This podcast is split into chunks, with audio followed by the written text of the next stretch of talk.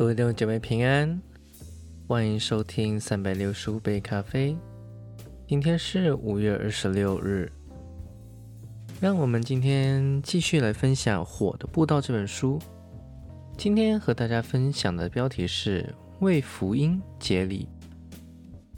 根据统计，在一间教会附近居住的一万人中，每星期便有四人死亡。那么，即使每月或甚至每星期有一人得救，也很难令人满意。福音的需要是非常具有争议性的，但魔鬼千方百计的要隐藏这个事实。首先，撒旦曾企图阻止救主的诞生，他向基督所有先知发动地狱的飞弹，最后屠杀伯利恒内的无辜者。他谋杀和灭族大屠杀的计划失败了。他唯一的折中办法就是防止福音广传。最初，魔鬼只是运用迫害和虚假的福音，但数百年间，他建立了相当具规模的军火库。他部署了一种灵巧的飞弹，是让信徒有别的优先选择。撒旦并不在乎我们怎样努力的对教会做工，因他一直制止我们讲有害他的国度信息，就是福音的能力。所以各位弟兄姐妹，我们需要警醒。我们可以非常看重教义、团契、教会兴盛，或者是培育我们的灵魂，但与传福音无关的信息，我们不要再愚昧了。当最紧急的施工被美好的活动挤出去了，我们便受到欺骗。你可知道，我们的心是如此欺诈，竟设法把圣经演绎为让我们摆脱责任，来叫我们对拯救失丧灵魂的良知平静下来。祷告本身是十分重要的，但不能代替布道。若有祈祷，没有布道，就好像把箭随便射向空中，没有目标。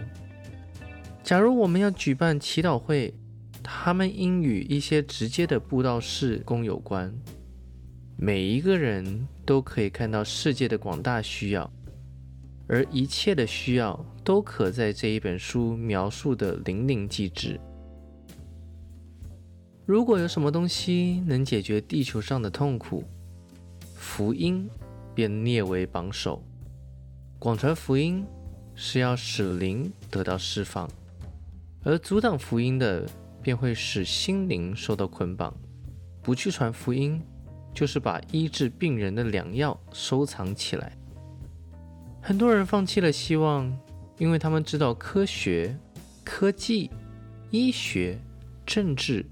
甚至教育的限制，他们愤世怨俗，以鸦片、药物、酒精，甚至是宗教信仰来忘记一切。人只可靠人来帮助他们，是一个非常恐怖的意念。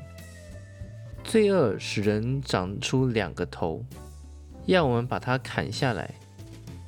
这只多头怪兽要被基督十架的利剑。刺进他的心里，每一个生命的层面都呼求福音，正如鱼从河中取水喝。在个人、社会、全球和宗教方面，我们唯一的希望就在福音里。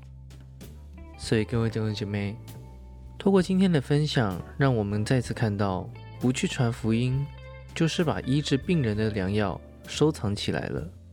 我们今天每一个人都是器皿，神的话、神的恩典白白临到我们了。我们不应该把这个福音、把这个良药、把这个唯一的救赎之道藏起来，而不去分享给他人。让我们更多放下自己，无论是我们手边的工作、我们的学业，或甚至是我们自己放不下的那个面子，让我们。更多的被主使用，被主差遣，为他的国，为他的义，把福音传扬给更多的人。好啦，非常感谢各位的收听，让我们明天继续。以马内利，耶稣爱你们。